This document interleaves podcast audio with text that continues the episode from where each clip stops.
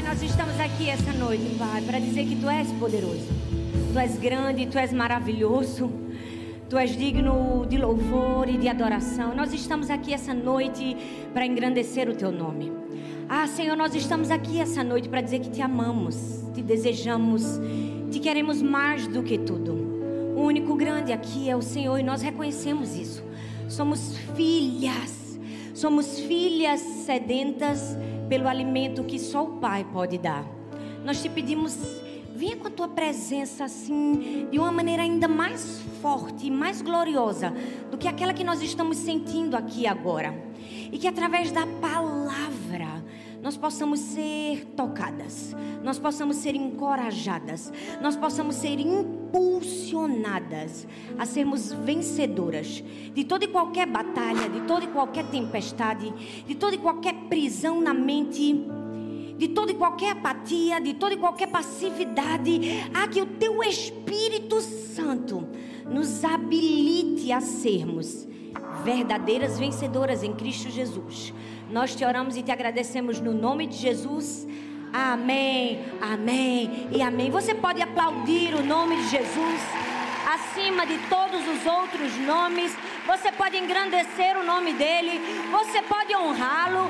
Ah, você pode atrair a presença dele com o seu coração. Você pode atrair a presença dele com a honra que está no seu coração, com a sua fome, com o seu desejo de ouvir, com o seu desejo de aprender, com tudo que você é. Ah, com tudo que você tem. Vamos atrair a presença. Vamos dizer que é por ele, é por causa dele, é para nós estamos aqui. Teu nome, teu nome.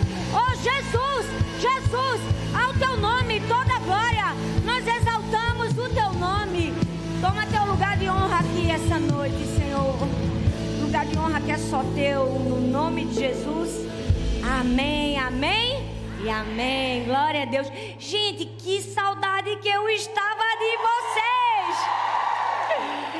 Que alegria estar aqui em mais um Todas por Um, o culto de mulheres mais lindo e especial de todos.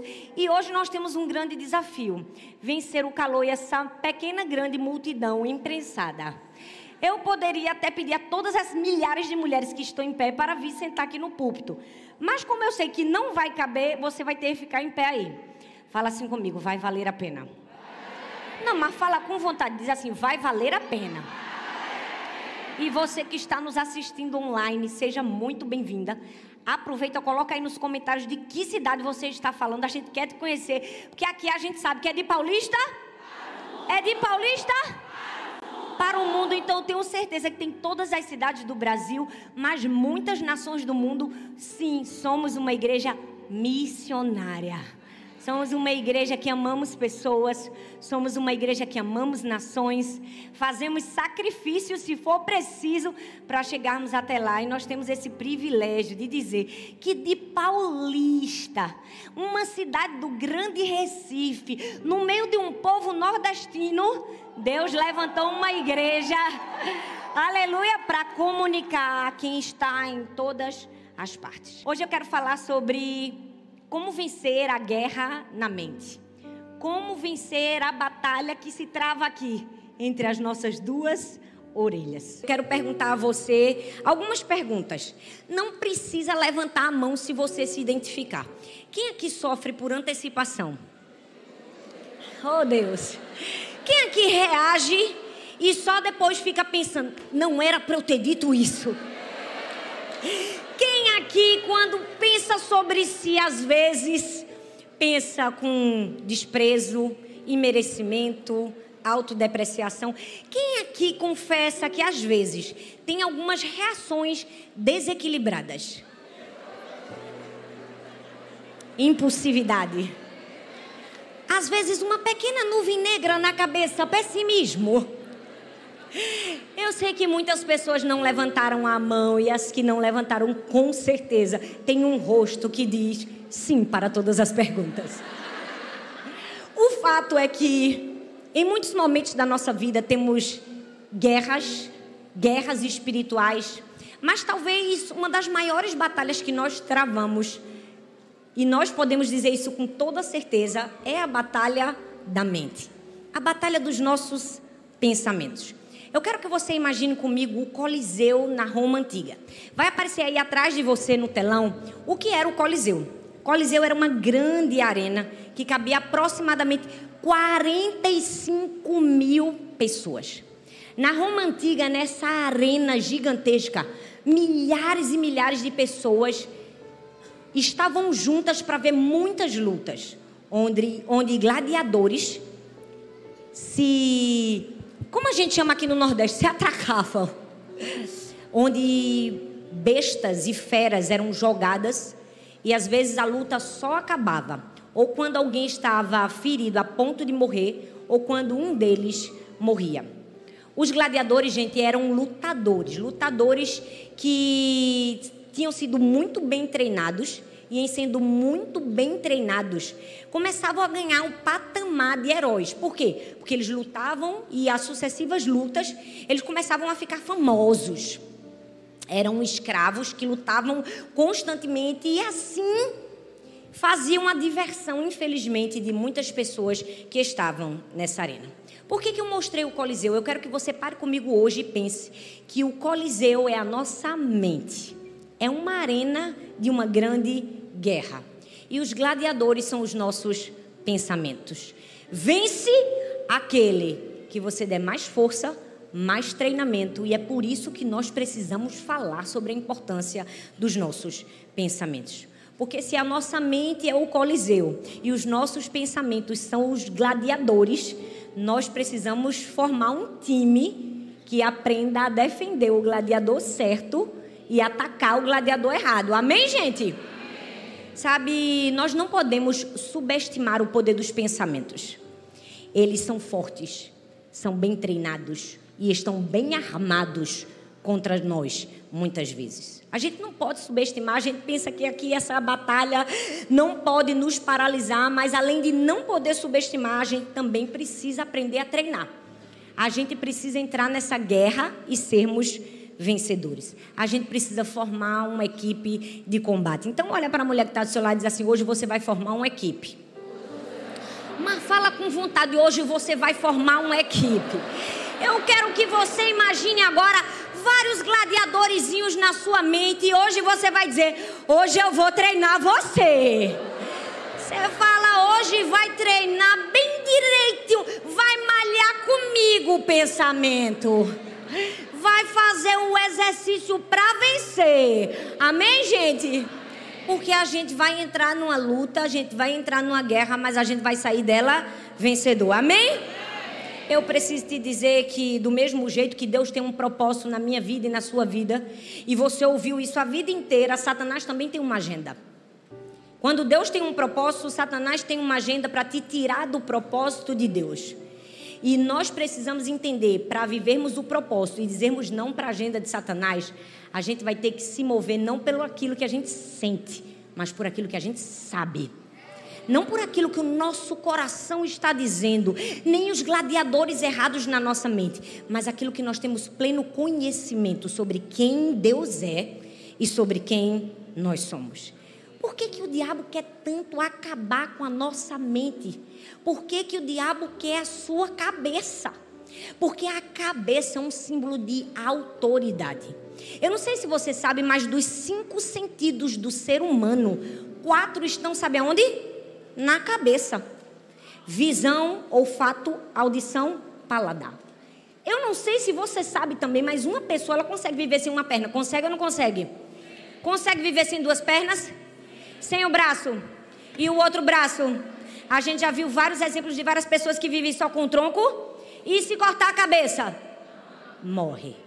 É por isso que o diabo quer sua cabeça. Você precisa ter muito cuidado, porque o diabo quer sua cabeça. Mas nós entendemos que para dizer sim ao propósito de Deus, nós vamos dizer não para a agenda do diabo. Eu estava compartilhando essa mensagem hoje de tarde com a minha irmã Sara e ela disse assim: Talita, não é à toa que os bárbaros, quando venciam a guerra, o troféu deles era a cabeça do inimigo. Gente, o diabo hoje está querendo sua cabeça como troféu. Você vai dizer: aqui não. Falar aqui tem uma equipe bem treinada. Falar que eu estou colocando no prumo uma corda para malhar. Se alimenta direito. Hoje a gente vai ensinar direitinho nossos pensamentos. Amém, minha gente? Hoje é o dia que a gente vai entender que existem cinco batalhas, mas Deus vai nos dar cinco estratégias. Fala comigo, cinco batalhas, cinco estratégias. Ah, hoje é o dia da gente colocar o diabo no lugar dele. Eu tô tão empolgada porque hoje a gente vai dar uma rasteira em Satanás. Eu tô sentindo isso. Quem tá sentindo isso comigo? Ah, gente, olha, hoje quando o diabo quiser atacar a nossa cabeça, porque a gente sabe que ele quer a nossa ele quer a nossa quando ele vier atacar a nossa cabeça, você, meu pai é seu chefe. Fica bem caladinho Hoje a gente vai aprender que quando Satanás se assim, ó, calado, eu tenho a mente de Cristo. Fala para ele, Cristo na Bíblia é o cabeça. Agora olha para mim, Cristo é o cabeça até no inferno. Então o diabo não pode te perturbar, porque Cristo é o cabeça de Satanás. Quem manda é Cristo. Então quando ele te perturbar, você vai dizer assim, ó, calado, meu pai é seu chefe. Calado, quem manda é meu pai. Amém, gente? Que hoje a gente vai aprender. Primeira batalha, a batalha da intimidação. Fala comigo, intimidação. Pensa numa batalha para o crente sofrer a da intimidação. É verdade ou não é? E mulher, dez vezes mais. A Bíblia fala em 1 Samuel 17, do 23 ao 30, diz assim: Enquanto Davi estava falando com eles, Golias avançou e desafiou os israelitas, como já havia feito antes. E Davi escutou. Quando os israelitas viram Golias, fugiram apavorados e eles diziam: Olhem para eles, escutem seu desafio. Quem matar esse filisteu receberá uma grande recompensa e o rei lhe dará muitas riquezas. E lhe dará sua filha em casamento e a família do seu pai nunca mais vai pagar nenhum imposto. Então Davi perguntou aos soldados que estavam perto dele: O que ganhará o homem que matar esse filisteu e livrar de Israel essa vergonha? Afinal de contas, quem é esse filisteu pagão para desafiar o exército do Deus vivo? E aí eles contaram que quem ganharia que matasse o que ganharia quem matasse Golias. Então, Eliabe, o irmão mais velho de Davi, ouvindo, conversando com seus soldados, ficou tão zangado que disse: "O que é que você está fazendo aqui? E com quem está suas poucas ovelhas no deserto?" Seu convencido, você veio aqui só para ver a batalha. O que foi que eu fiz agora? perguntou Davi. Será que não posso nem fazer uma pergunta? Então Davi fez a mesma pergunta para o outro soldado e ouviu a mesma resposta. Você conhece essa história? A história do gigante Golias e do pequeno Davi.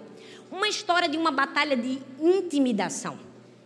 Antes de Davi vencer o gigante Golias com cinco pedras, ele precisou vencer a batalha da intimidação de alguém muito próximo dele da sua própria família, do seu irmão. A Bíblia diz que seu pai manda Davi até os seus irmãos que eram soldados e ele apenas um pastor de ovelhas. O pai manda Davi para levar o alimento. Eu costumo dizer que Davi era apenas entregador de iFood. Estava só levando comida. Não tinha moral nenhuma, não tinha espada, não tinha lança, não tinha armadura, não tinha pose dos soldados, não tinha nada. Estava só indo levar comida, obedecer ao pai. E quando ele chega lá, ele recebe uma palavra de intimidação. Seu irmão diz assim: O que é que você está fazendo aqui? Eu não sei você, mas eu já passei por muitos momentos que eu entrei num lugar que eu disse assim: O que é que eu estou fazendo aqui? Não porque eu tivesse pensado isso por mim mesma, mas porque o olhar e as palavras das pessoas me disseram isso. O que é que você está fazendo aqui? Quem você pensa que é? Você já se sentiu nesse lugar de intimidação, de inadequação, de dizer assim: esse lugar não é para mim?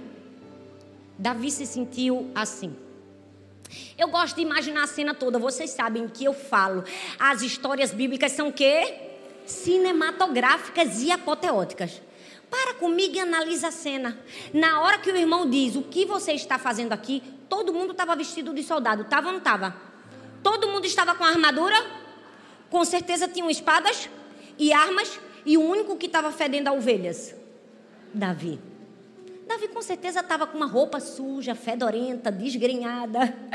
O máximo que o coitado tinha era um cajadinho, um cacetete. Não tinha mais nada que o habilitasse para ser um homem forte, um soldado preparado. Naquele momento, Davi poderia se sentir intimidado, ter recuado aquela intimidação e ter dito: Eu vou me embora daqui porque eu não sei o que é que eu estou fazendo aqui. Mas eu amo que Davi não era. Davi não era um soldado inseguro. Davi era um soldado que conhecia o Senhor dos exércitos da sua batalha. Ele conhecia o seu Deus. E por conhecer o seu Deus, eu amo a maneira com que ele reage. Eu fico imaginando, eu não sei vocês, gente, mas se fosse eu ali naquela cena, que alguém dissesse assim: O que é que você está fazendo aqui? Do jeito que eu sou. Eu ia dizer: E tu está fazendo o que aqui? Que há 40 dias esse gigante fica aí te ameaçando, te ameaçando e vocês ainda não mataram. Estão fazendo o quê? Porque às vezes a gente tem um sangue quente assim, tem ou não tem? Às vezes a gente tem umas reações dessas. E às vezes a gente chora, é normal. A gente é mulher. Tem hora que a gente chora e não fala nada, tem hora que a gente fala besteira, tem hora que. Não é? A gente passa por todos esses estágios. Mas, quando aquela pergunta de intimidação vem contra Davi, eu fico super assustada. Porque se você parar para pensar, o gigante Golias não tem um relato, gente. Um relato de um soldado que ele agrediu, de um soldado que ele matou, de uma estratégia que ele poderia ter usado para acabar com o deserto. Presta atenção, ó, não tem um relato. O que nós temos de Golias apenas são palavras. Fala comigo, palavras. Fala de novo, palavras. Golias só liberou palavras. Pode, pode fechar aqui, eu acho que é melhor. Obrigada. Golias, que eu tô. Hoje eu vou botar para quebrar e essa música lenta aí não combina com as cajadas, não. Vamos, vamos voltar. Golias só liberou palavras. Você consegue perceber como a gente subestima o poder das palavras? Não matou ninguém, não pendurou ninguém morto, não fez nada para eliminar o exército. Afinal, ele era um grande gigante. 40 dias, em 40 dias, se ele matasse mil, cada dia ele matava 40 mil. É verdade ou não é? Mas ele não fez isso, ele só liberou intimidação. Não escorreu uma gota de sangue. Foi uma batalha de intimidação. Eu preciso te dizer, nós precisamos entender que o nosso inimigo, às vezes, nem está preparado para derramar nosso sangue. Ele só quer nos paralisar através da intimidação. E aí, quando somos intimidadas, quem você pensa que é? O que é que você está fazendo aqui? Eu sei quem você é. Menina, eu conheço teu passado. Não é? Todas essas palavras de intimidação, a gente precisa usar a estratégia do foco. Fala comigo, foco. Porque Davi foi o único, o único que pensou que Deus poderia ser maior do que o inimigo. E porque ele pensou diferente, ele agiu diferente. Davi foi o único que pensou: Deus é maior que esse gigante. E porque ele pensou diferente, ele agiu diferente. Ei, para você agir diferente, primeiro você vai ter que pensar diferente. Primeiro você vai ter que conhecer a Deus. Primeiro você vai ter que dizer: tem alguma coisa errada com esse discurso? Rapaz, ele está dizendo que é o herói, que tem poder, que tem força, que tem arma, que vai subjugar o povo de Deus e todos serão escravos. Não, se o meu Deus entrar na batalha. Não se eu fizer alguma coisa, você precisa estar tão focado no seu propósito que quando o gigante disser para você, não vai dar, você disse, foi triste para você, não vai dar para tu. Acabou teu tempo é agora, porque o meu Deus entrou em cena. Meu Deus, quando entra na batalha, ele não perde. Rapaz, eu sei quem é papai. Ei, meu pai é teu chefe. Hoje a gente vai dizer para Satanás, meu pai é teu chefe. Não, mas fala com vontade, diz assim, ó, meu pai é teu chefe nós precisamos ter foco. Sabe por quê, gente? Um cárcere mental, ele acontece na nossa vida quando a gente dá vez a sucessivos pensamentos destrutivos. Mas a gente não vai dar vez a sucessivos pensamentos destrutivos. A gente vai fazer uma reprogramação mental. A gente vai dar vez a pensamentos corretos na nossa mente, porque através do foco nós vamos vencer. O irmão de Davi não somente perguntou o que você veio fazer aqui, ele disse assim: ó, com quem você deixou aquelas poucas ovelhas que você tem. Gente, o diabo é sujo. Não basta ele dizer para a gente que a gente está no lugar que não era para estar. Ele ainda disse: rapaz, olha para a tua vida, tu só tem pouquinhas ovelhas. Mas aqui tem uma grande lição. Aquilo que para o mundo é considerado sem valor Aquilo que para as pessoas não tem pose, não tem força, não tem influência, se tem o nosso valor e tem o nosso coração, Deus vai fazer a gente vencer a guerra com aquelas poucas ovelhas que ele nos deu, com aquela habilidade que ele nos deu.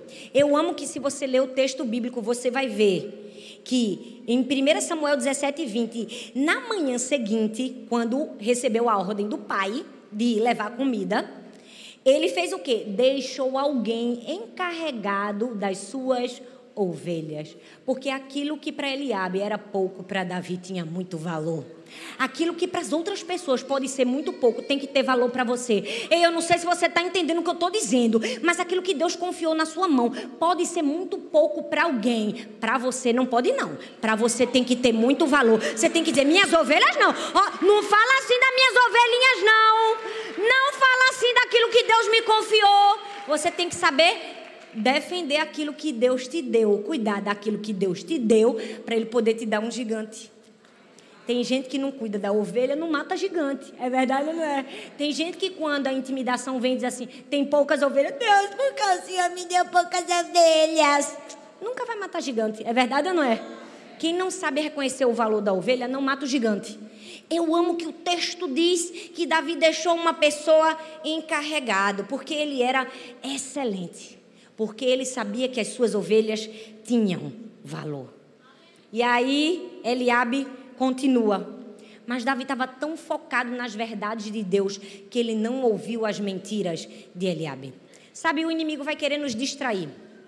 Quando a gente estiver bem pertinho de matar o nosso gigante, ele vai mandar a batalha da intimidação. Vai mandar alguém para falar o que não deveria, na hora que não deveria, e fazer você desacreditar do propósito de Deus. Você precisa estar tão alinhado ao foco daquilo que Deus te mandou fazer, que você vai fazer como Davi. Vira as costas, para o irmão e diz assim: Rapaz, me diz aí de novo, o que é que vai ganhar aquele que matar esse gigante? Porque eu sei que eu vou ganhar. Ei, isso é foco. É quando alguém te intimidar, você diz assim: Não perguntei. Não perguntei a você. Você aqui. Quem responde é você. Me diga você o que é que eu vou ganhar, porque eu quero saber qual é o meu prêmio. Mas sabe qual é o problema? A gente fica. Hum, mamãe, papai, Eliabe está falando mal de mim. A gente perde o foco e perde a batalha. Gente, é igual a menina pequena, na minha casa é assim, ó.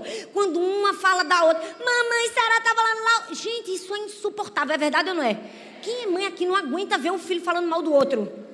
Mas na igreja tá assim, ó, cheio de bebezinho, que tá cheio de mamadeira gospel, que não sai nunca, não cresce nunca. Vive na batalha da intimidação. Ah, fulana falou isso de mim. Eu quero lá saber que fulana falou de mim. Eu quero saber o que eu vou ganhar. Eu quero saber como vai ser a vitória. Eu quero saber qual vai ser meu prêmio. Esses invejosos aí eu deixo tudo como distração. Eu sou focado. Deixa eu te dizer, seja focado naquilo que Deus tem para você. Você precisa provar quem você é. Quando alguém disser assim, cadê suas poucas ovelhas? Sabe como? Derrotando o inimigo verdadeiro e mostrando que a distração não te derruba. Muitas pessoas estão sendo destruídas pela distração. Mas a gente precisa entender que a única forma da gente vencer a batalha da intimidação é dando mais ouvidos para quem nos chamou do que quem nos desprezou é dando ouvidos ao nosso Pai. Segunda batalha, fala comigo, segunda batalha. A batalha da antecipação. A Bíblia fala, eu não vou ler todos os textos. Josué capítulo 6, do verso 1 ao 21, depois você lê com calma em casa. Fala uma cena em que o povo de Israel estava diante de uma grande muralha de Jericó. Então o Senhor disse assim a Josué, diz assim: "Saiba que entreguei nas suas mãos Jericó, seu rei e seus homens de guerra. Marche uma vez ao redor da cidade com todos os homens armados e faça isso durante seis dias. Fala comigo, seis dias. Gente, eu fico imaginando vocês e eu. Se Deus dissesse assim, tem uma terra maravilhosa para vocês, e quando a gente chegasse tivesse uma grande muralha. A gente sabia que a gente ia enfrentar um inimigo, mas a muralha estava lá. Gente, é impossível não enxergar o obstáculo. Você consegue imaginar o povo pensando o que é que tem por detrás desses muros. E será que eles são mais fortes do que nós? Quais serão as armas que ele tem? E se a gente não conseguir vencer esse inimigo? Aí é que reside o problema. As supostas faltas de garantias que nós temos em uma batalha podem nos levar a esse perigo, o perigo da antecipação, o perigo de fazer uma coisa fora do tempo, o perigo de tomar a frente, o perigo de ficar ansioso, preocupado. Sabe, nessa batalha o gladiador vai sussurrar nos seus ouvidos duas palavrinhas muito perigosas. E se? E se atrás desse muro tiver alguém com a arma? E se não der certo? E se você não vencer? E se você não ganhar? E se você não estiver preparada? E se? E aquilo que começa apenas com uma possibilidade, presta atenção, começa a se tornar uma certeza na nossa vida. E aí é que mora o perigo. A gente começa a acreditar tanto, acreditar tanto, e quando a gente vê, pouco a pouco, a gente tem certeza absoluta que tudo vai dar errado. Já percebeu? Essa é a batalha da antecipação. Olha bem para mim aqui, ó. A batalha da antecipação nada mais é do que a batalha da ansiedade. É quando a gente tem uma muralha bem na nossa frente e o inimigo diz assim: hum, e se não cair? E se é quando a gente sofre por antecipação? A gente nem enfrentou o inimigo, mas a gente já está acreditando que perdeu. Por quê? Porque a gente deu ouvidos ao e se. Cuidado com e se. Sabe por quê? Porque a versão, a maneira preferida de Deus para mim e para você é a paz. E a ansiedade é exatamente o oposto da paz. Mas muitas pessoas estão perdendo a sua tranquilidade interna, porque estão dando ouvidos aos gladiadores que dizem: e se? Então, qual vai ser a estratégia que a gente vai usar? A estratégia do conhecimento. Fala comigo, conhecimento. O texto diz: Então o Senhor disse a Josué: Saiba que entreguei nas suas mãos Jericó, seu rei e seus homens de guerra. Gente, Deus tinha dado um, uma palavra, ele tinha dito: Eu entreguei. Mas eles não sabiam como seria. Ou coisa difícil é quando Deus diz: Já te dei vitória, mas não diz como vai ser. Pensa a mulher ansiosa, gente. Quando Deus diz, você está nessa guerra, mas a sua batalha será ganhar, a gente diz, não, Deus, aceito não. Eu quero uma ficha catalográfica de como será, passo por passo. Um, dois, três, quatro, cinco. E, se possível, eu faço uma ligação de cinco em cinco minutos para me dar um feedback.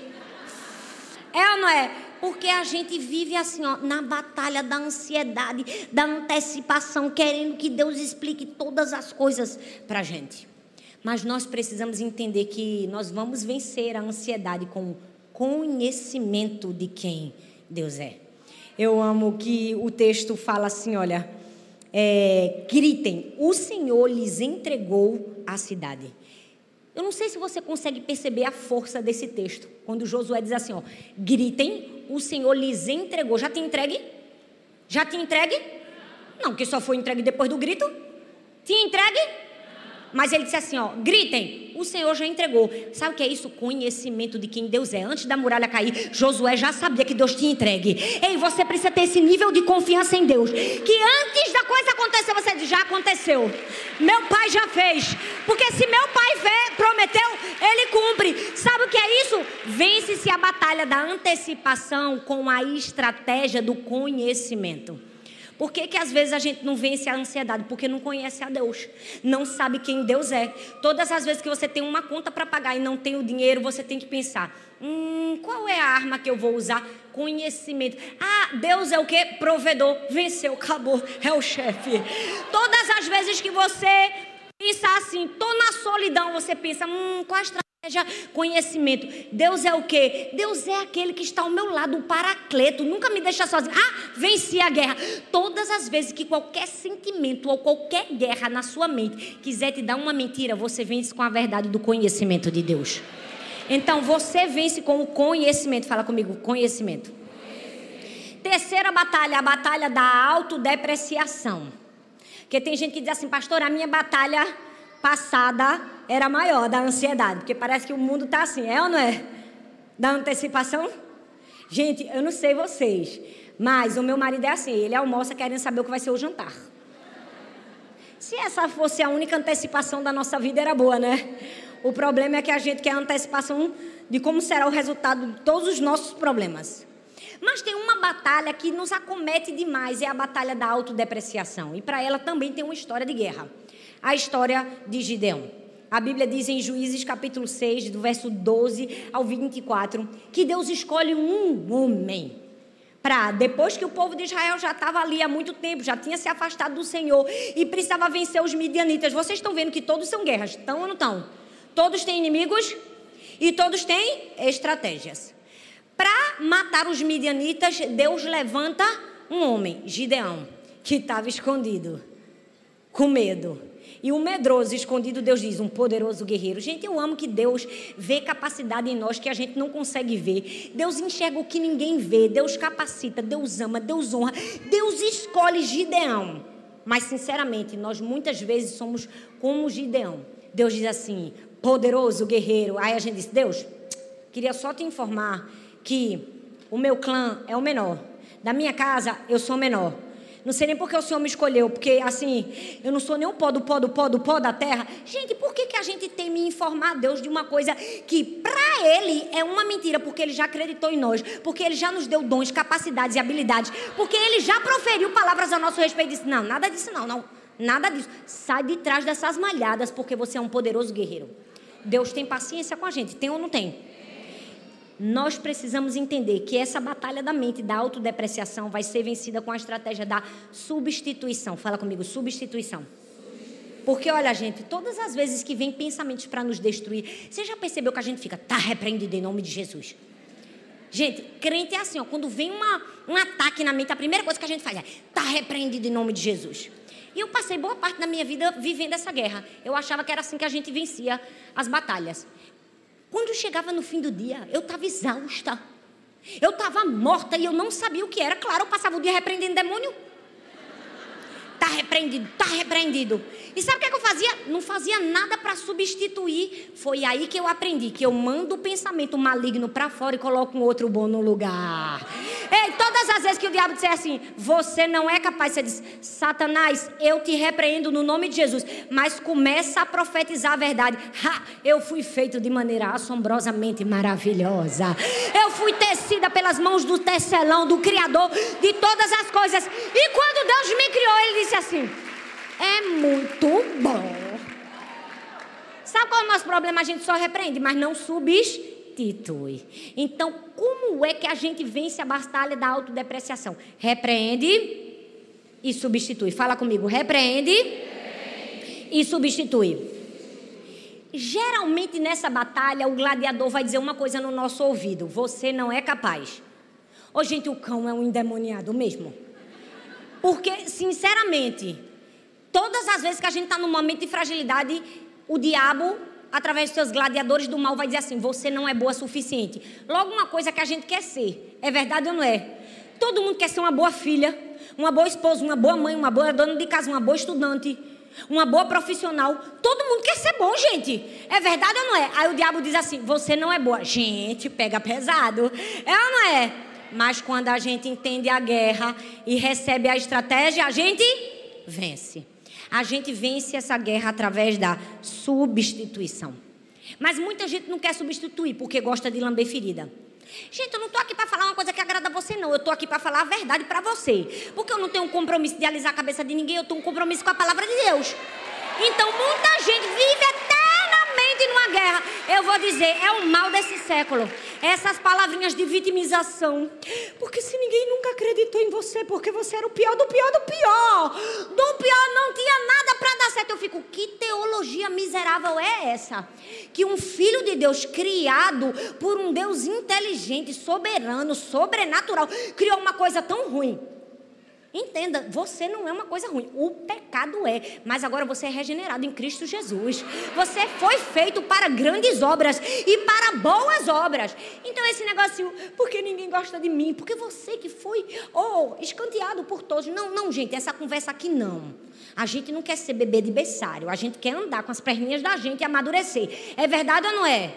Então a gente precisa aprender que se a gente passa mais tempo dando os nossos ouvidos para as informações da Bíblia, da, da mídia, das desgraças e de tudo que se fala fora da palavra de Deus, essa batalha, essa tristeza, essa angústia que nós estamos passando é autoimposta. Porque você escolheu o que você ouve. É verdade ou não é? Porque tem gente que disse assim: foi o diabo que botou na minha mente. Rapaz, tu passa o dia ouvindo fofoca. Tu passou o dia ouvindo desgraça na televisão. Tu não abre tua Bíblia. Aí tu vai dizer que foi o diabo. Foi tu, colega. Foi uma prova autoimposta. Foi você mesmo que se botou nessa guerra.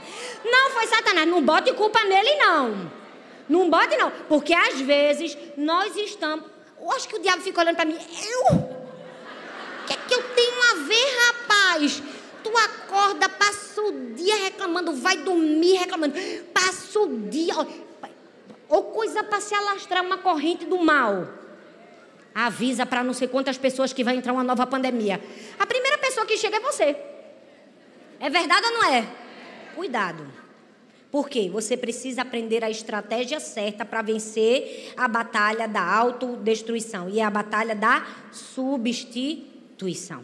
Eu fico pensando no texto de Gideão, um camarada com medo. Deus levanta ele e diz assim: Vai ser você, Gideão. Você é um poderoso guerreiro. E Deus falou, falou, falou, falou, mas o camarada, rapaz, era meio frouxo. Porque ele não acreditou. Aí teve uma hora, não sei se você já percebeu isso no texto, que Deus diz assim: Gideão, vem aqui, eu quero que você vá comigo no meio do exército inimigo. Gente, eu fico pensando, Deus tem umas estratégias, né? O camarada já era frouxo. O camarada já não acreditava nele. Deus leva ele para o meio do exército do inimigo. Aí quando ele chega lá, ele escuta uma conversa. Os inimigos dizendo assim, um deles dizendo assim: Eu tive um sonho. E quem ganhava a guerra era o povo de Israel. Gente, Deus é tão bom com a gente que quando a gente não acredita na palavra que Ele deu para a gente, Ele manda o inimigo dizer para ver se assim a gente acredita. Eita, que Deus bom! Eita, que Deus que tem piedade da gente! Agora a gente tem que chegar no nível da gente acreditar quando Deus falar. A gente não precisa ouvir inimigo para poder acreditar. É verdade ou não é? Eu acho que Deus ficou dizendo assim: rapaz, eu estou falando tanto tempo que tu és bom, que eu acreditei em tu, que te dei dons e talentos, que tu és poderoso, que tu vai ser um guerreiro, que eu vou te dar essa batalha e que vai morrer como se fosse um só homem, porque Deus ainda deu. Disse assim: ó, vai morrer como se fosse um só. Rapaz, tu ainda não acreditou? Vou fazer teu inimigo falar. E Deus faz o nosso inimigo falar para nos ensinar que não existe batalha perdida se ele está na guerra. Não existe batalha perdida. Fala assim: meu pai é o chefe. Fala de novo: meu pai, meu pai é o chefe. Deixa eu te dizer uma coisa: se Deus falou, está falado. Não tem Satanás, não tem Midianita, não tem Golias, não tem muralha, não tem fofoqueiro, não tem Eliabe, não tem capeta de Satanás no inferno que diga alguma coisa. Se Deus disse que você ia vencer, você vence. Mas deixa eu te dizer, faz tua parte. Aprenda a estratégia. Quarta batalha que nós somos acometidas quase que diariamente. A batalha da impulsividade. A Bíblia fala em 2 Crônicas, capítulo 20, do verso 1 ao verso 4. Diz assim, ó, que depois disso os moabitas e os amonitas e alguns outros entraram numa guerra contra Josafá. Então informaram a Josafá, um exército enorme vem contra ti. Gente, sinceramente, mesmo quando a gente não recebe má notícia, a gente mesmo já inventa uma má notícia, é verdade ou não é? Agora imagina quando a gente se sente, quando alguém diz assim, um exército enorme vem contra ti. Gente, a pessoa se desmonta todinha, começa a chorar.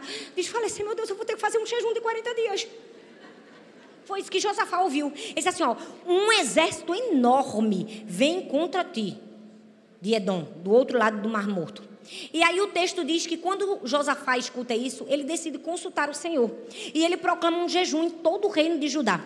Ele reúne o povo e todos, e o Senhor diz a ele através de um dos membros lá dos levitas, porque é o povo que tem o fogo, é o povo que carrega o espírito, a fé, como diz o pastor Xande, é o povo do Prá. Aí eles disseram assim: ó, escutem, todos os que vivem em Judá e em Jerusalém e o rei Josafá. Assim lhes diz o Senhor: não tenha medo, nem fique desanimado por causa desse exército enorme, pois a batalha não é de vocês, mas de Deus. Amanhã desçam contra eles. Eles virão contra você e vocês encontrarão eles no fim do vale. Ele diz assim: ó, mas vocês não precisarão lutar essa batalha. Diga assim: não precisarão lutar essa batalha ele diz assim: ó, não tenha medo e não desanimeis. Apenas tomem suas posições, permaneçam firmes e vejam o livramento que o Senhor lhes dará. Deixa eu te dizer, algumas batalhas. Menino, o negócio tá quente aqui, viu? O sangue de Cristo. Alguém me dá um. um, um misericórdia, que calor. Também cabe mil e. Dois mil, tem quatro mil? Meu Pai Celeste. Tem coisa que só acontece em Recife, é ou não é? Mas eu estou feliz que eu estava com saudade desse calor. Lá nos Estados Unidos tem muito ar-condicionado pro meu gosto. Ou coisa boa é ser missionário, é ou não é? Um dia a gente tá assim, ó, pregando e vivendo só com ar-condicionado. No outro dia eu digo, Deus vai botar você no calor para você aprender a não perder a humildade. Tá bom, Deus. Eu já entendi de onde eu vim para onde eu vou. Voltei, a humildade já voltou. Tem batalhas na nossa vida que vai ser como Josafá. A gente não vai vencer em pé, a gente vai vencer como? De joelhos. A gente vai vencer na oração. A gente vai vencer no jejum. Sabe por quê? Porque a gente não vai fazer nada. Tem batalha na nossa vida que Deus está dizendo assim para mim e para você: não faça nada. Porque se você fizer, você vai fazer besteira. Aqui você fica calado, parado e bem quietinho. Deixa que eu que vou batalhar por você. O texto diz exatamente isso. Deus diz assim: ó, você só vai fazer três coisas: tomar posição, permanecer firme e enxergar o livramento. Gente, se fosse eu no lugar de Josafá, vou botar minha cadeira para assistir de camarote. Gente, tem hora que Deus só quer isso. Deus só quer que a gente, depois que orou e jejuou, sente na cadeirinha e diz: Tô doida para ver como vai ser o final do meu chefe, do meu pai. O que é que Deus vai fazer? E, gente, Deus é especialista em fazer o que ninguém pode fazer. Deixa eu te dizer como foi essa guerrinha aqui, ó. Na hora que veio aquele exército montado, preparado, Josafá manda na frente dos soldados os adoradores. Gente, comédia. Nunca vi uma pessoa ganhar uma guerra cantando, mas com Deus é assim. Ele vai dizer assim: vai sem arma nenhuma, vai todo mundo cantando. Um coral para matar. Pronto mandou um coral e todo mundo começou a cantar e adorar, cantar e adorar, cantar e adorar. Porque todas as vezes que a gente adora, a gente lembra quem Deus é. Todas as vezes que a gente adora, a gente lembra quem nós somos nele. Todas as vezes que a gente adora, a gente se lembra quem é o inimigo. Então, se você não sabe nada o que fazer nessa batalha, só faça uma coisa: adore ao Senhor. Comece a cantar. E quando aquele povo do coral começou a cantar, o que foi que Deus fez? Fez os próprios inimigos se matarem. Porque eu amo que nós precisamos aprender a deixar Deus fazer por nós. A gente não vai precisar entrar na guerra, a gente não vai precisar puxar um espadinho. Deus diz: Não, deixa aí, com esse aí eu boto um espírito de perturbação, eles mesmos se matam. A minha, você cabe apenas obediência. Fala comigo, obediência. Mas é preciso muita obediência, viu? Porque nem sempre é fácil obedecer quando é Deus que tem que fazer tudo. Porque outra coisa que mulher gosta de fazer é as coisas. Eu não sei que mania que a gente tem de achar que Deus precisa da nossa ajuda. É verdade ou não é? A gente tem uma dificuldade de sentar na cadeira e assistir eles tudo se matando. Sabe o que, é que a gente faz? Quer se defender. Deus está dizendo: Hum, estou falando com alguém aqui hoje, hein? Estou falando com alguém que um espírito maligno se levantou para perturbar, para intimidar, para falar, e você está dizendo: Vou dizer isso, vou dizer aquilo. Não, você não vai dizer nada. Você vai ficar calado, adorar a Deus, e Deus vai mostrar quem Ele é e o que Ele pode fazer. Nessa batalha, você vai ter que aprender a deixar Deus fazer. Porque, gente, nessa batalha, sabe o que é que o gladiador faz com a gente? Ele fica assim no ouvido da gente: rebate, fala. Fa eu, eu, tu não ficava calado, não. Tu vai ficar, tu não vai dar uma resposta. É ou não é? Aí tu diz assim: eu vou só adorar. Fala, eu só vou adorar. Eu vou só enxergar o livramento. Quem aqui quer sentar na cadeirinha de camarote, não fazer nada, não mover uma palha, deixar Deus ganhar, e você diz: não, não, meu pai é o chefe, eu vou só ver o livramento. Gente, eu não sei vocês, mas eu estou chegando num nível que eu estou dizendo assim, Deus, me bota nessas guerras para cima, porque eu já estou cansada de guerrear. O senhor está pensando que eu sou Rambo? Porque Deus tem hora que me bota numas guerras, eu digo, Deus, o Senhor me tira da zona de conforto, me bota na zona de conforto, vai para ali, vai para cá, vai para cá. O Senhor faz comigo o que quer, amém, glória a Deus. Deus, deixa eu sentar na cadeira e enxergar o Senhor fazer. Aí Deus disse, era exatamente isso que eu queria que você fizesse. Era exatamente essa estratégia que eu ia te dar. Você veio aqui hoje para dizer assim: eu preciso aprender a vencer a impulsividade através do equilíbrio. Fala comigo, equilíbrio. Sabe por quê, gente? A gente não pode lutar contra tudo que nos ataca. Não, a gente não pode. Nem tudo merece a nossa resposta. Você vai ter que escolher as suas batalhas. Eu não sei se você entendeu o que eu quis te dizer, mas eu vou te dizer de novo. Eu vou te dizer, você não pode lutar contra tudo que te ataca. Nem tudo merece a sua resposta. Você vai ter que escolher as suas batalhas. Você vai ter que escolher as suas batalhas. Sabe qual é o problema da gente? Vem uma guerra, a gente já puxa a espada. Vem outra guerra, a gente puxa uma arma. Vem outra guerra, a gente puxa um cacetete. Não, não, gente. Não é toda guerra que a gente tem que contra-atacar. Sabe por quê? Porque às vezes a guerra que nós deveríamos contra-atacar, a gente não consegue mais. Por quê? Porque a gente está cansado, esgotado de ter entrado numa guerra que era só para a gente ter ignorado. Mas a gente entrou. Por quê? Porque quando a gente precisa entrar na guerra que a gente deveria entrar, a gente perdeu as balas na guerra errada. É verdade ou não é? Aí quando chega a batalha certa na nossa mão, a gente já está exausto. Aí a gente termina morrendo. É por isso que a gente vai precisar de equilíbrio. Por quê? Porque a impulsividade é para quem não tem maturidade. A gente vai precisar de equilíbrio. E por fim, a última batalha é a batalha do esgotamento. Quase essa que eu estou passando aqui nesse calor. Pelo amor de Deus, gente, o calor acaba com você. Estou derretendo. Os... Vai valer a pena. Oh! A última batalha é a batalha do esgotamento. Gente, quase que é a batalha de toda a população mundial. Gente, pensa na ladainha que está na boca de todas as pessoas. Mulher, homem, velho, criança. Gente fitness, gente que não é fitness. Quem trabalha aqui não faz nada, todo mundo está esgotado. Já percebeu? Estou cansada. Estou exausta. Em qualquer língua, francês, inglês, alemão, português espanhol, essa ladainha está na boca de todo mundo. É verdade ou não é? Olha, quem aqui nunca disse eu estou esgotada que atire a primeira pedra? Porque pensa numa coisa que a gente está acostumado a dizer: estou esgotado, estou cansado. A Bíblia fala um episódio, Êxodo 14, do verso 23 ao 29. Quando o povo de Israel estava fugindo do Egito. Gente, olha bem para mim aqui, eu fico imaginando a cena, porque vocês sabem que eu gosto de imaginar. O povo estava cansado, estava ou não estava? Tava, olha bem para mim. Eles já tinham passado por dez pragas, gente. A gente tem um piolho, a gente fica morto. Eles já tinham passado por dez pragas. Eles estavam mortos de cansado. É uma ladainha. Vai, não vai. O faraó deixa e não deixa. Que confusão. É, é mato tomando sangue. É, é infesta, é, é gafanhoto, é piolho, é tudo que não presta. Quando eles já não sabiam mais o que fazer, finalmente eles vão ser libertos quando está pertinho o mar vermelho bem na frente. Eu acho que eles deveriam ter pensado, Deus, a gente está esgotado, Deus. A gente está cansado, a gente vai fazer o quê com essa água? E aí eu amo que nesse exato momento o Senhor abre o mar. Por quê? Porque na batalha do esgotamento, gente, o gladiador só vai sussurrar uma palavra no nosso ouvido: desista. E sabe o que, é que a gente vai dizer assim? Não, agora não, meu pai é teu chefe. Ah, gente, ó, quando o gladiador disser assim, acabou.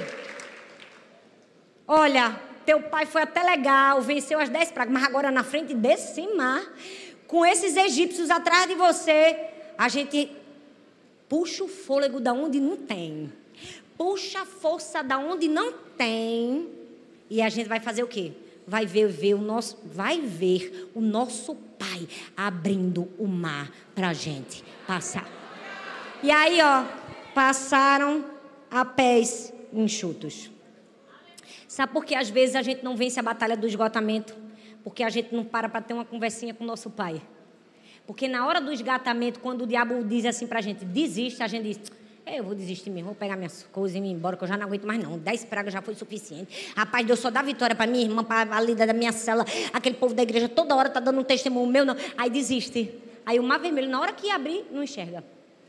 Deixa eu te dizer, o gladiador vai dizer assim para você, desista. Aí você tem uma estratégia. Qual é a estratégia a última? Pergunta para mim, qual é a última estratégia? A última estratégia. Vou dar para vocês a estratégia profunda do conta-gotas. Conta-gotas? Não errei, não, é isso mesmo, do conta-gotas. Gente, eu tenho um médico, um clínico, que eu agora resolvi. Eu sempre fui uma pessoa que gostei de me cuidar. Vocês sabem que eu tenho um compromisso com a excelência, é ou não é? Eu não gosto de nada mal feito, nada mal acabado, nada de todo jeito. E a primeira pessoa que tem que ser excelente em tudo sou eu. Então eu disse assim: esse ano, todas as vitaminas que todos os médicos passam para mim, eu vou tomar, não vou esquecer nenhuma. Eu já tomava no passado e nos outros anos todos, mas esse ano eu entrei num compromisso. E o médico me passou um remédio que sangue de Jesus tem poder ruim, amargo, homeopático, e é um vidro assim.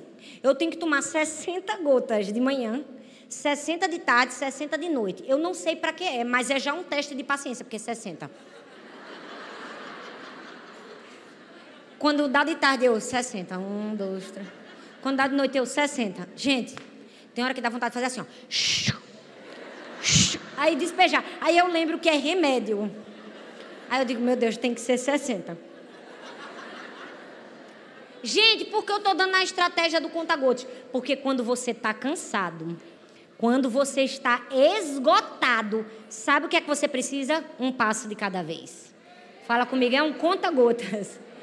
Fala comigo, é um passo de cada vez. A gente vai precisar entender que quando a gente está esgotado, Movimento nem sempre é progresso. A gente pode até desacelerar, mas desistir jamais. A gente pode até parar de correr e começar a andar, mas desistir não, que a gente não vai dar essa alegria para o cão. Gente, o diabo, esse ano, ele estava comprometido em me ver parar. Pode vir o teclado aqui, obrigado. Não precisa tirar foto agora, não. Obrigada, meu filho, estou brincando. O teclado está tirando foto. É porque aqui na Igreja do Amor, assim, a gente toca, trabalha na mídia, faz tudo. Gente, eu não sei porquê. O cão acordou em 2023 e disse assim: vou parar, Thalita. Gente, parece um espírito de intimidação, de tristeza, de angústia. Tá vendo? falou no cão, ele já quer atrapalhar. Tô brincando. Tô brincando. Parece que queria me paralisar. Eu me acordava e dizia: Deus, pelo amor de Deus, cadê minha energia? Que eu não estou vendo. Não, não, não combina comigo, não. Combina, não. Não quero, não, isso não. Deixa eu te dizer. Essa é uma guerra antiga. Foi só 2023? Não. A vida inteira, desde o momento que eu nasci, você nasceu, o diabo está planejando te paralisar, porque ele quer a nossa. Ele quer a nossa. Mas quem é o chefe? Quem é o chefe? Presta atenção, não se iluda. O diabo quer a nossa cabeça. Ele vai fazer de tudo para nos paralisar. E às vezes vai vir um esgotamento, um cansaço, uma tristeza. E a gente vai precisar dizer assim: O Senhor é o meu pastor. De nada terei falta. A gente vai poder dizer, como o salmista no Salmo 23, em verdes pastagens me faz repousar e me faz conduzir e me conduzirá a águas tranquilas. Eu não sei você, mas às vezes o pastor nos conduz a águas tranquilas, porque a gente mesmo não sabe mais nem procurar água, é ou não é? Não tem momento da nossa vida que os ataques são tão intensos e que nós estamos vencendo as nossas guerras interiores e a guerra de milhares de outras pessoas que a gente não sabe mais nem onde procurar alívio. Aí Deus diz assim: esqueceu que eu sou o chefe, sou o pastor, sou o pai, eu te levo para águas tranquilas. Ó, oh, vai parar não, ó, oh, deixa o diabo ficar endemoniado do inferno. Vai só dormir um pouco, descansar para acordar como? Com um estilingue na mão e cinco pedrinhas para matar Golias. Deixa eu te dizer, quando o diabo pensar que perdeu, você diz assim, não, gente, eu sou só um guerreiro disfarçado de pastorzinho. Vou tirar um cochilo, cantar uma musiquinha. Quando eu me levantar com cinco pedrinhas e um estilingue na mão, eu mato Golias. Sabe, Deus está nos ensinando. Podem vir milhares de batalhas contra você. Você precisa ter as estratégias certas. Sabe por quê? Porque quem conhece seu pai, quem usa a arma correta, vence a guerra. Diga assim: Eu vim para vencer. Gente, meu Deus, com essa força. Meu pai, não. Eu vou te dar mais uma chance. Diga assim: eu vim para vencer. vencer. Fala de novo, eu vim para vencer. vencer. Fala a palavra, fala comigo assim: quem é o seu pai? Não, gente, você vai me responder. Quem é o seu pai? Ele é o que, gente? Vou perguntar de novo. Quem é seu pai? Não, gente, não precisa dizer que é Deus, que Deus a gente já sabe. Eu só estou querendo ensinar quem é o seu pai. Quem é seu pai? Quem é seu pai? Se seu pai é o chefe, como é que você vai fazer? Vencer as batalhas. Então você vai repetir comigo. Na batalha da intimidação com a estratégia, aí vocês vão dizer: foco, tá bom? Bora lá? Na batalha da intimidação, qual é a estratégia? Foco. Na batalha da intimidação, qual é a estratégia? Foco. E na batalha da antecipação da ansiedade, do e se, não vou conseguir. Qual é a estratégia? Conhece. Povo preparado, fala comigo. Conhecimento. E na batalha da autodepreciação, quando o diabo tentar dizer, não é para você, você não é capaz, você não é suficientemente bom, qual é a estratégia? Fala comigo, substituição. Fala mais forte, substituição. E quando vier a batalha da impulsividade, aquela hora de querer quebrar a muralha do seu jeito, Deus disse: fica calmo. Dá as voltas que você tem que dar primeiro. O como é que você vai vencer? Fala comigo, equilíbrio. Fala, eu sou moderada. Fala, eu sou equilibrada. Eu não sou impulsiva. Agora, e quando vier a batalha do esgotamento? Quando vier a batalha do esgotamento? Conta gotas. É um passo de cada vez. Fala comigo, um passo de cada vez. E aí o mar vai se abrir. Você pode ficar em pé no seu lugar?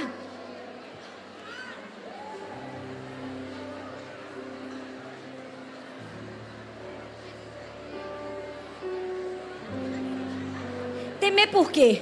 Fala comigo, temer por quê? Fala comigo, temer por quê? Você está com medo dessa batalha? Teu pai é o quê? Teu pai é o quê? Teu pai é o chefe. Temer por quê? Teu pai é o chefe. Todas as vezes que o diabo disse assim, acabou, você disse, acabou nada. Todas as vezes que o inimigo quiser dizer, te desestabilizar e dizer assim, você está muito cansado, você diz assim, eu pego um fôlego. Fala assim, eu respiro um pouco mais. Pode tirar aqui, ó. Pode tirar. Eu quero que você feche seus olhos aí onde você está. Eu não sei qual é a batalha que você está enfrentando. Eu não sei se é a batalha da intimidação. Eu não sei quais foram as palavras que foram ditas contra você. Não sei se você está na batalha da antecipação, você está ansiosa, preocupada. Toda hora você quer saber o próximo passo. Eu não sei se é a batalha do esgotamento você se sente sem força. Você diz assim: estou há 10 anos, 20 anos nessa guerra. Deixa eu te dizer: teu pai é o chefe. Temer por quê? Hoje você veio para dizer assim: eu conheço o meu pai. Qualquer pensamento maligno eu substituo pelo pensamento correto. Sabe por quê, ó? Eu não vou temer. Eu vou dizer assim, ó. Temer por quê? Temer por quê?